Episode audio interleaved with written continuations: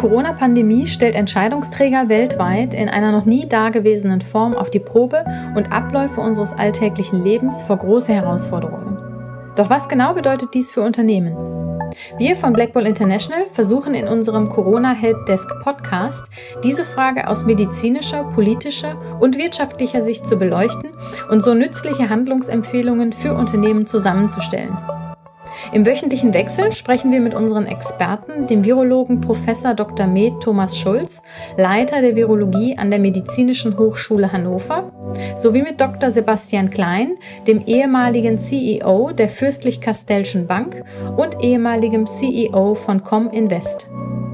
Weitere interessante Persönlichkeiten aus Politik und Wirtschaft sind außerdem bei uns zu Gast. Ich bin Jasmin Serci und wünsche nun viel Spaß mit einer neuen Episode des Corona Helpdesk Podcast.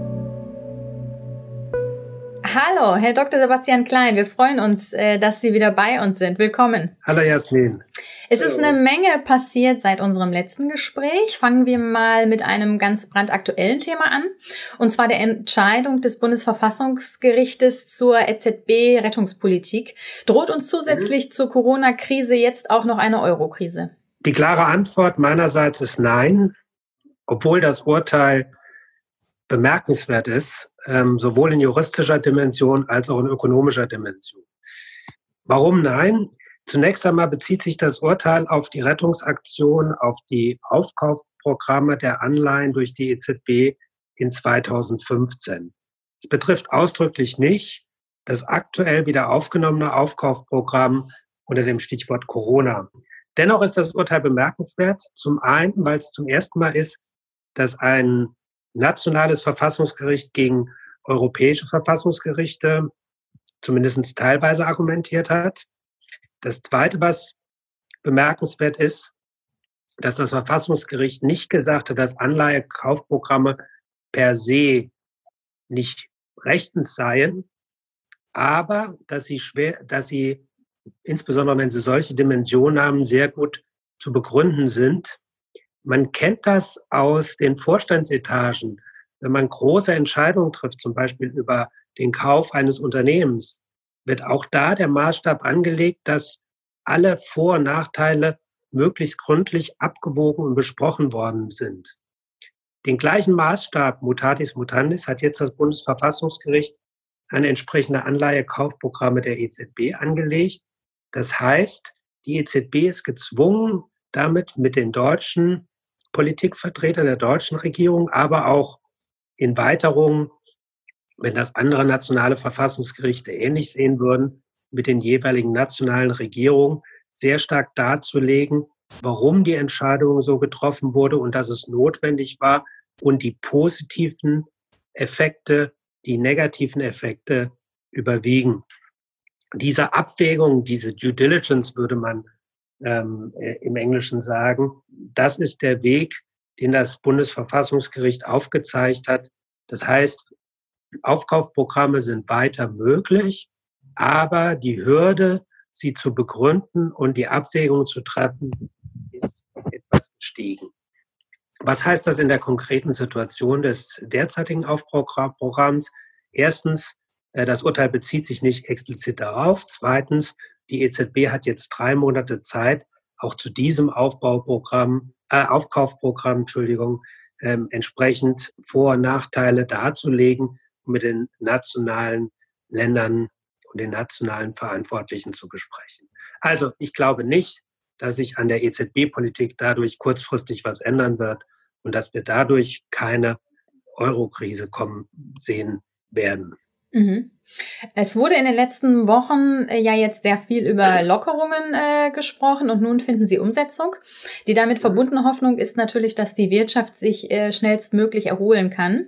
Laut EU-Kommission soll die Wirtschaft in Europa dieses äh, Jahr um 7,5 Prozent schrumpfen, aber bereits für 2021 geht sie von einem deutlichen Wachstum aus. Ist Ihrer Einschätzung nach eine V- oder eine W-Erholung realistisch oder sogar ein U?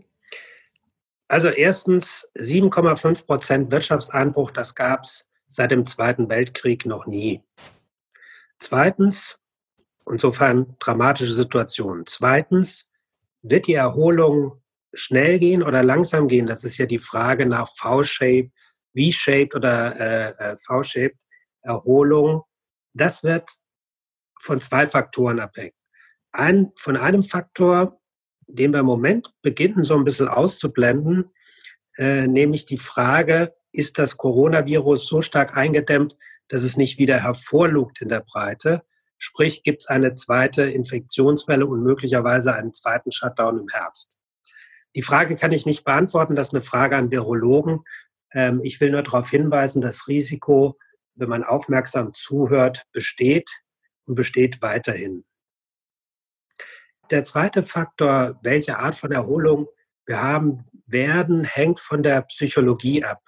Ludwig Erd hat mal gesagt, Wirtschaft ist im Wesentlichen Psychologie. Also ist die Frage, werden die Wirtschaftssubjekte, sprich die Verbraucher und die Unternehmen, jetzt schnell wieder in den Normalzustand übergehen und normal investieren, ihr Personal behalten, wieder Zukunftspläne schmieren und normal konsumieren auf Seiten der Verbraucher?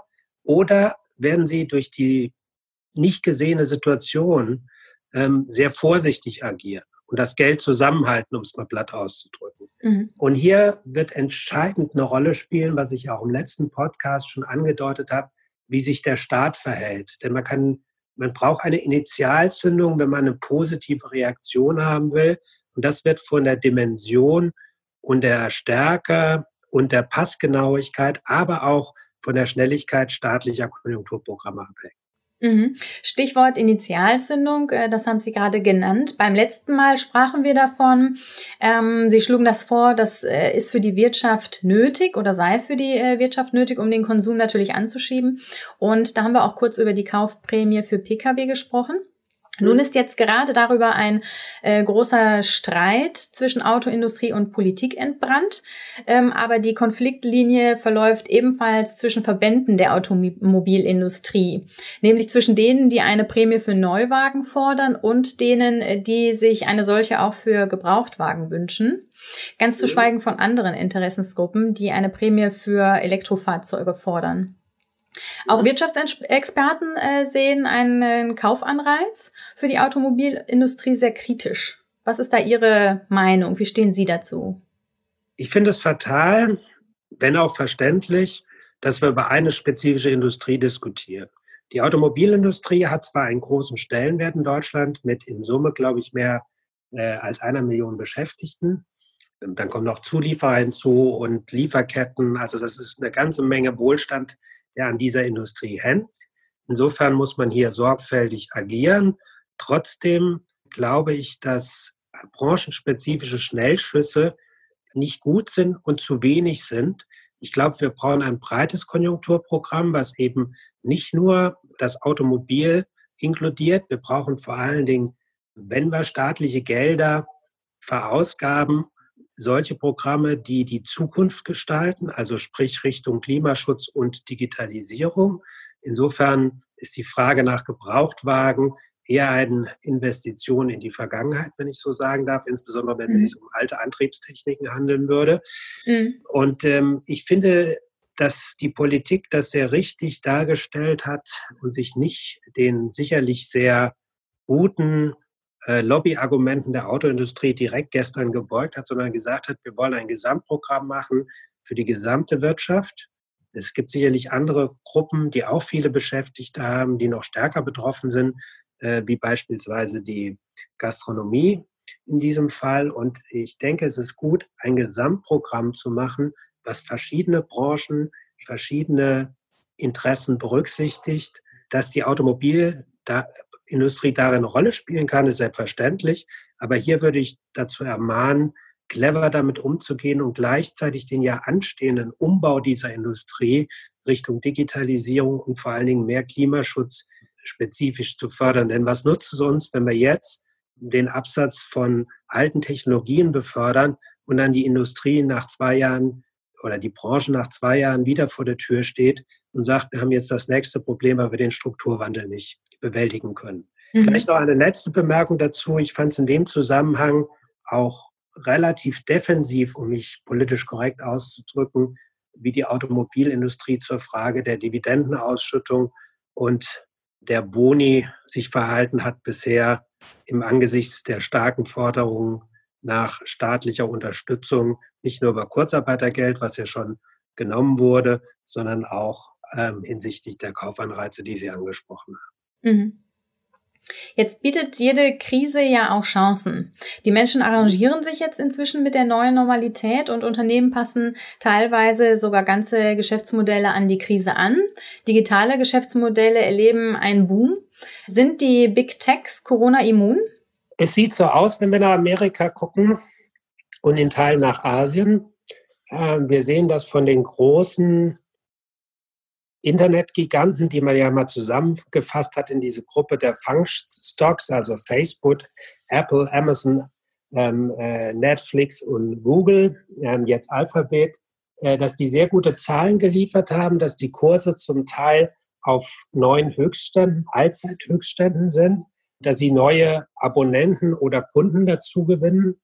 Und ich glaube, was uns das zeigt, ist zweierlei. Erstens, schade, dass wir in Europa da zeitlich etwa hinten dran sind. Zweitens, Digitalisierung eröffnet einfach auch mehr Flexibilität und ist the name of the game. Also mhm. insofern ist es vielleicht das Positive in der Krise, dass uns nochmal sehr bewusst wird. Und deshalb habe ich das eben ja auch äh, mit den Konjunkturprogrammen verbunden, dass wir hier einen gewissen Nachholbedarf in Deutschland haben, vielleicht in Europa generell, unsere Wirtschaftsrichtung digital, Digitalökonomie weiterzuentwickeln. Mhm. Wäre das die Lehre, die äh, Deutschland oder Europa da ziehen müsste aus der Krise, Ihrer Meinung? Das ist sicherlich eine der Lehren, die man ziehen kann.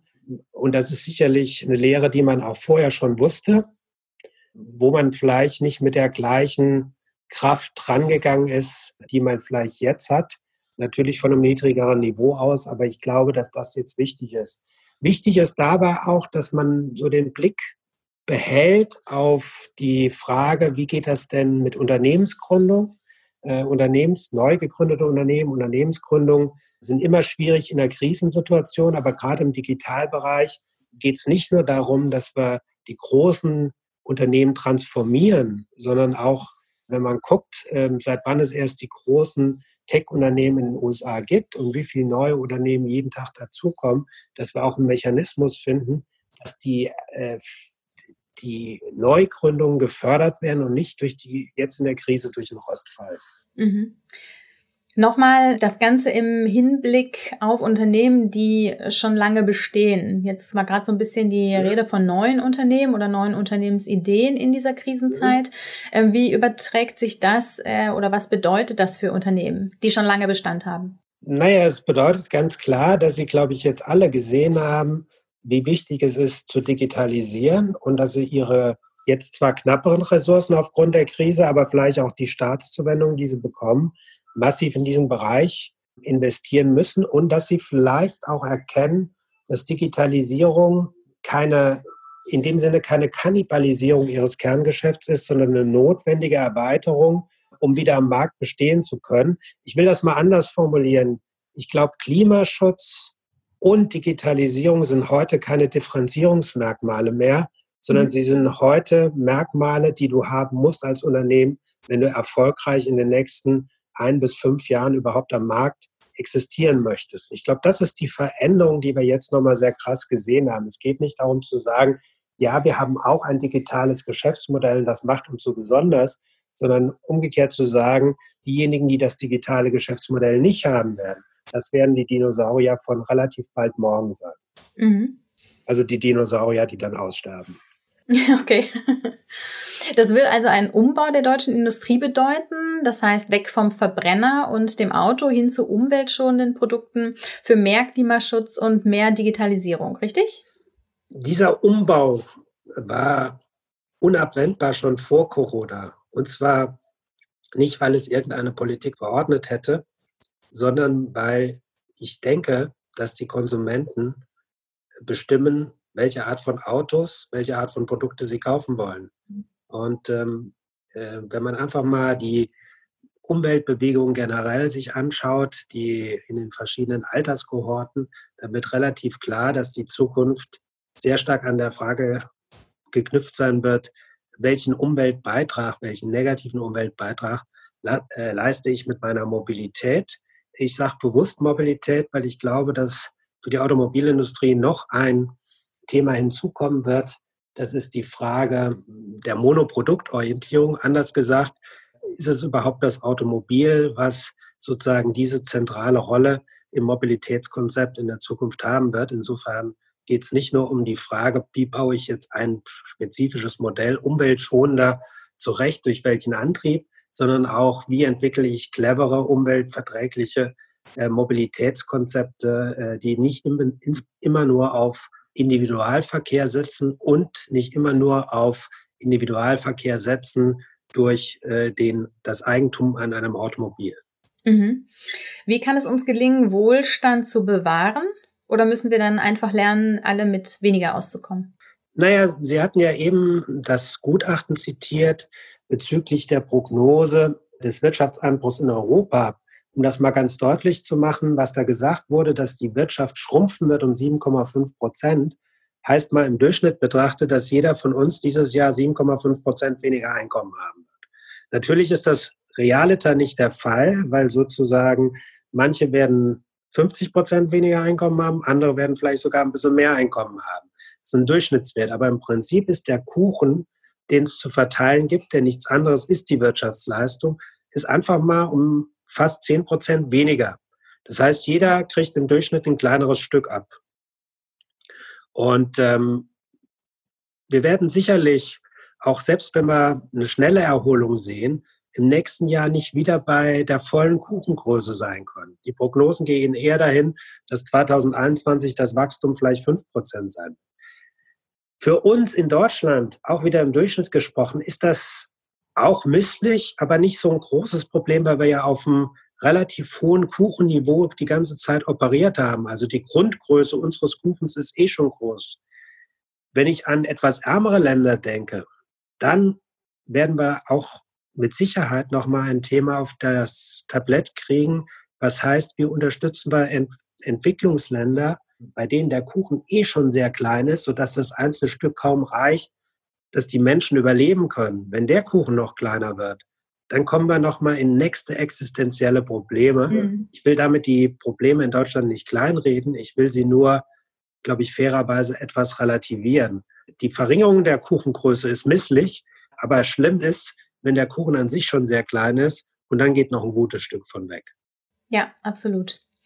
Aus Ihrer Erfahrung als CEO, welche Erwartungen haben Sie an die Top-Entscheider in der Wirtschaft und Politik jetzt in Bezug auf Führung und Kommunikation? Eigentlich die gleiche Erwartung, die ich in jeder Phase an Führungskräfte hätte, nämlich vier Punkte, die, glaube ich, wichtig sind, den Mitarbeitern erstens zu sagen, was zu tun ist, also der Inhalt, das Zweite, den Mitarbeitern zu erklären, wie es zu tun ist. Das ist eine Frage der Unternehmenskultur. Also wie geht man miteinander um? Wie viele Mitarbeiter sind einzubeziehen? Wie geht man mit anderen Abteilungen um? Drittens, ganz wichtig, den Mitarbeitern in einer arbeitsteiligen Wirtschaft zu verstehen zu geben, warum ihre Aufgabe oder wie sich ihre Aufgabe in den gesamten Sinn des Unternehmens einfügt, also Sinnklarmachung und das vierte als verbindendes Element zwischen dem Was, dem Wie und der, dem Sinn ist die Kommunikation. Die ist jetzt besonders gefragt äh, von Führungskräften, die in Krisen vorangehen müssen. Ich glaube, all das kann man jetzt exemplarisch ganz gut sehen, dass die Politik da eigentlich in verschiedenen Ländern einen sehr guten Job gemacht hat, in Deutschland allzumal, und genau diese vier Punkte eigentlich berücksichtigt hat. Das wären die Erwartungen, die ich an Führungskräfte jetzt, aber auch in normalen Zeiten hätte. Mhm. Können Sie da äh, vielleicht sogar neue Qualifikationen äh, bestimmen, die eine Führungsposition zukünftig noch stärker ausmachen wird?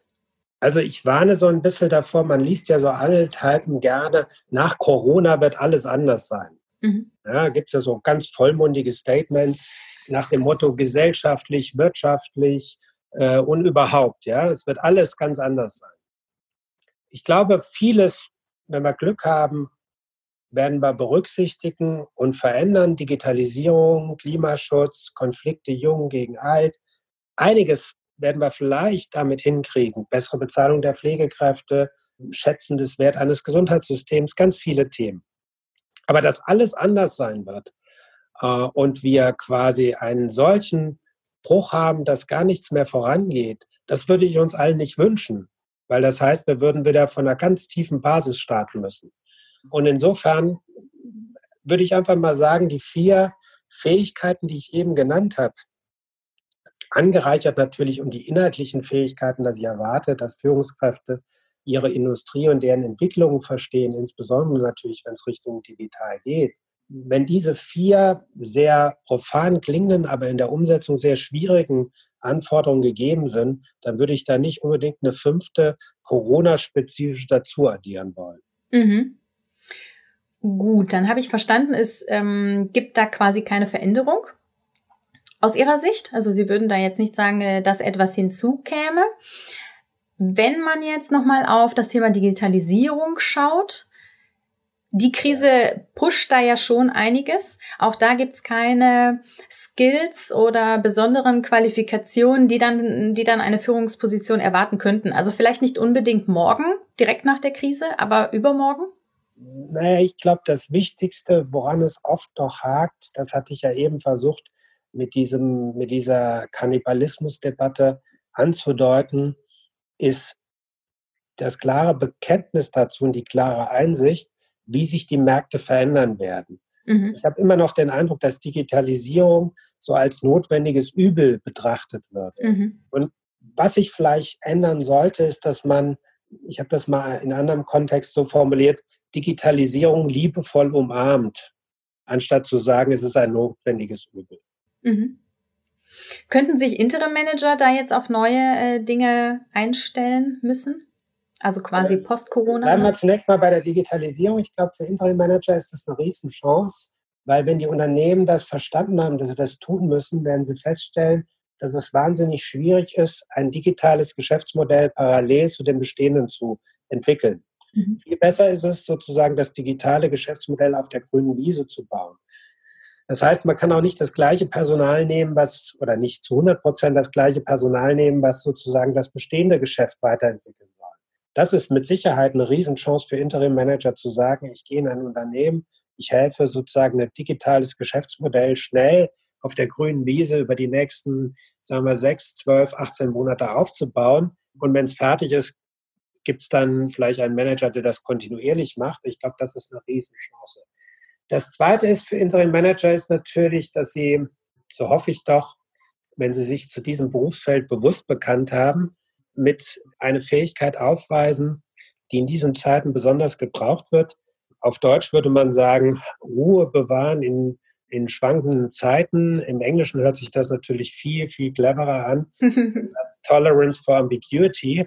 Ähm, und ich glaube, ein Interim Manager, der vieles sieht, der auch mal gewohnt ist, äh, vielleicht einen Monat keinen Job zu haben und dann wieder ein Projekt woanders zu haben, hat diese Flexibilität, hat vielleicht auch die innere Ruhe, hat diese, nennen wir es ruhig, Tolerance for Ambiguity. Und ich mhm. glaube, das ist eine Fähigkeit, die in unsicheren Zeiten, und die werden wir noch haben, ich warne ein bisschen vor einem finalen Jubel. Corona, man hat so ein bisschen den Eindruck, wird jetzt sozusagen abgemeldet. Mhm, ja. Das Leben springt wieder an, was gut ist, aber sozusagen man spürt eine gewisse Aufbruchstimmung auch gut. Nur wir sollten nicht vergessen, Corona ist nicht weg, es ist erstmal eingedämmt. Es kann jederzeit sozusagen auch wieder kommen, was wir alle nicht hoffen. Und insofern ist es ganz gut, wenn man in so schwankenden Zeiten, die wir sicherlich auch noch haben werden in den kommenden Monaten, Manager an der Seite hat, die mit Ruhe und Besonnenheit ein Schiff, auch wenn es nur temporär ist, navigieren können oder mithelfen können zu navigieren. Mhm. Hey Dr. Klein, wir sind schon wieder am Ende des äh, Podcasts unserer Episode angekommen. Wir danken nochmal ganz herzlich für Ihre Zeit und freuen uns aufs nächste Gespräch. Dankeschön. Das tue ich auch. Danke sehr. Tschüss. Vielen Dank an unseren Experten und an Sie fürs Zuhören. Wenn Sie selbst Fragen haben, die Sie gerne von unseren Experten beantwortet hätten, senden Sie uns einfach eine E-Mail an helpdesk at blackbull-international.com. Außerdem finden Sie viele weitere interessante Inhalte zum Thema unter www.corona-helpdesk.de und wir freuen uns natürlich sehr, wenn Sie unseren Podcast mit Ihrem Netzwerk teilen. Nochmals danke fürs Zuhören und viele Grüße von Black Bull International. Música